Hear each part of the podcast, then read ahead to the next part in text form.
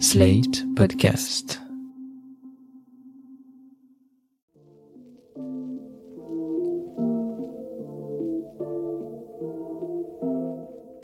Salut et bienvenue dans New Deal, le podcast Slate Ifri TTSO qui décortique l'actualité américaine en compagnie de Laurence Nardon, responsable du programme USA à l'Ifri. Bonjour Laurence. Bonjour Romain. Laurence, nous sommes à nouveau sous le choc d'une tuerie de masse aux États-Unis. Ces fusillades sont devenues quasiment monnaie courante dans un pays où les armes à feu, on le sait, sont très faciles d'accès. Et cette fois-ci, une fois encore, il s'agit d'une fusillade motivée par le racisme. Le tueur a ouvert le feu samedi 14 mai dans le supermarché d'un quartier africain américain de Buffalo, dans l'État de New York. Il a fait 10 victimes et 3 blessés dans la communauté noire. Alors l'auteur de cette fusillade a été arrêté, il s'agit de Peyton Gendron, 18 ans, qui se présente comme raciste, fasciste et antisémite et se réclame de la théorie du grand remplacement de Renaud Camus. Ce nouveau drame pose beaucoup de questions, celle sempiternelle du droit au port d'armes aux États-Unis, celle de la violence et de la criminalité, celle des limites à apporter à la liberté d'expression, notamment la liberté d'expression en ligne, mais aussi et surtout celle des violences racistes dans un pays autour de ce qu'on appelle le suprémacisme blanc. Laurence, qu'est-ce que vous pouvez nous dire sur tout ceci? Eh bien, Romain, en ce qui concerne le, port d'armes, qui est effectivement une question très rebattue, je renvoie les auditeurs à un épisode qu'on a fait en septembre 2019 sur cette question. Je crois que c'était l'épisode 6. Pour le reste, des fusillades, il y en a très régulièrement aux États-Unis. Nous sommes à la mi-mai. Eh bien, la fusillade de Buffalo est la 198e pour 2022, ce qui en fait environ 10 par semaine, plus d'une par jour en moyenne. Cette tuerie, elle intervient dans un contexte qui est déjà assez lourd, puisqu'on assiste à une forte hausse de la criminalité et de la violence aux États-Unis liée à l'épidémie de Covid. La criminalité aux États-Unis avait atteint un pic dans les années 80 avec la mode du crack, mais depuis, elle avait fortement diminué. Ça jusqu'en 2019. Or, il y a une dégradation qui est vraiment très marquée entre 2019 et 2020, donc la première année du Covid. En 2020 puis en 2021, il y a eu chaque année entre 600 et 700 fusillades dans le pays, contre un peu plus de 400 seulement, si l'on peut dire, en 2019. On voit donc bien l'augmentation. Plus largement, le nombre de meurtres a augmenté de 30% également entre 2019 et 2020, un phénomène qui touche à la fois les grandes villes, plus 50% de meurtres à New York, et les États qui sont euh, a priori plus à l'écart, plus 80% de meurtres entre 2019 et 2020 dans le Montana. Toutes ces données nous amènent à une enquête d'opinion réalisée par le Pew Research Center fin octobre 2021, donc il y a quelques mois.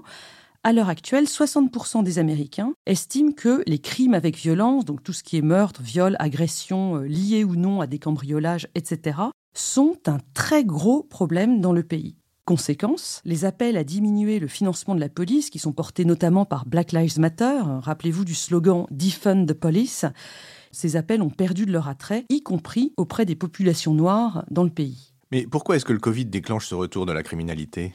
Parce que le Covid, qui était en lui-même générateur d'angoisse, sans compter des pertes d'emplois par millions aux États-Unis, a fait beaucoup de dégâts dans la population. Je voudrais notamment pointer l'isolement des individus avec la quasi-disparition des structures sociales pendant deux ans, les écoles, les centres commerciaux, les clubs de gym, les bars, etc. Tout est resté fermé. On sort de deux ans qui ont conduit beaucoup de gens à l'instabilité psychologique. Et est-ce que ces raisons expliquent la tuerie de samedi dernier? Plus ou moins, parce que selon les éléments dont on dispose, et notamment le, document de 180 pages que le tueur a posté en ligne, Peyton Gendron s'ennuyait énormément pendant la pandémie. Vous avez dit, c'est un garçon de 18 ans qui était au lycée à l'époque.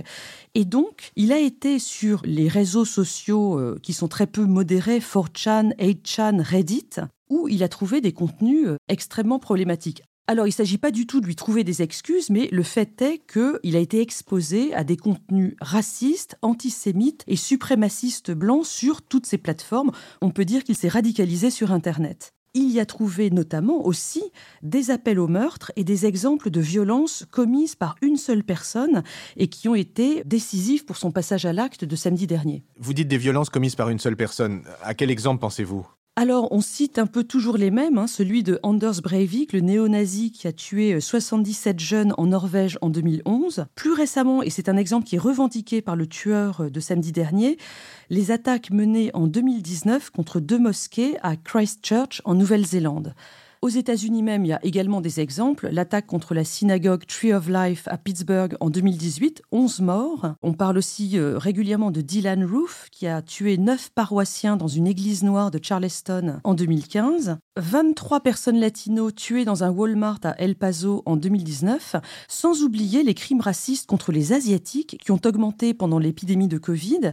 En mars 2021, rappelez-vous, il y a eu une fusillade dans des salons de beauté tenus par des femmes asiatiques qui a fait 8 morts dans la région d'Atlanta. Peyton Gendron a été inspiré, si on peut dire, par ces crimes absolument épouvantables, mais il a aussi été inspiré par la théorie du grand remplacement. Pour parler de cette théorie, il faut partir d'un fait qui est l'évolution démographique dans les pays occidentaux. Pour ce qui concerne les États-Unis, cette évolution, elle est mesurée par le Bureau du recensement qui, comme vous le savez, a le droit de tenir des statistiques ethniques. Et de fait, l'évolution des États-Unis vers un pays à majorité de minorités, elle est très nette depuis la réouverture des frontières en 1965.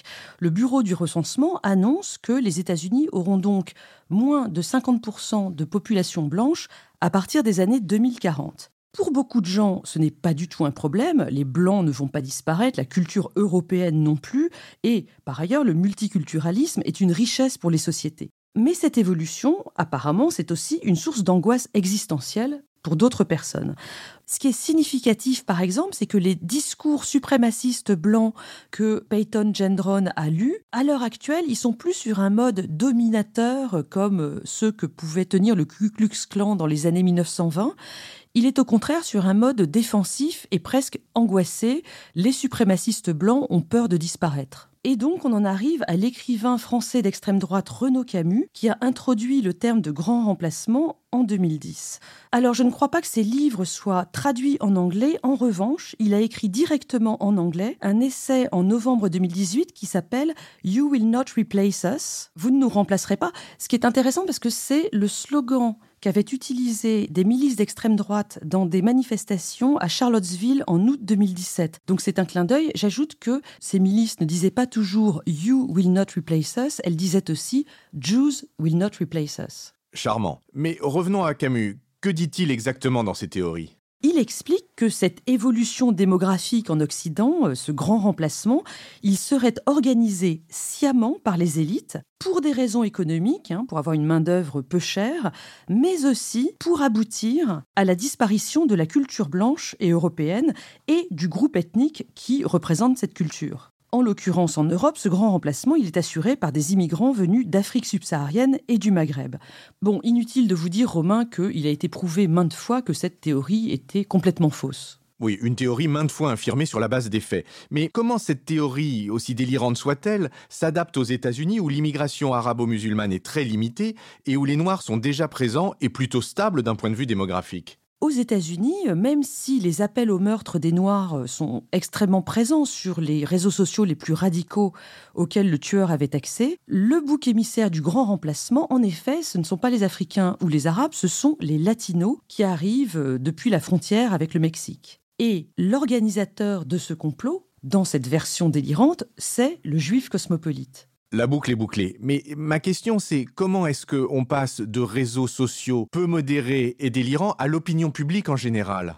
C'est parce qu'il y a une version allégée, de la théorie du grand remplacement qui circule sur des médias euh, plus grand public. Et là, je parle évidemment de Fox News, avec l'émission de Tucker Carlson, qui, tous les soirs quasiment dans Tucker Carlson Tonight, explique que ce sont, écoutez bien, les démocrates qui organisent le grand remplacement pour gagner les élections ils organiseraient l'arrivée en masse d'immigrés qui vont voter démocrate et qui vont diluer la voix de ceux qu'il appelle les legacy Americans, je pense qu'on pourrait dire les Américains de souche entre guillemets.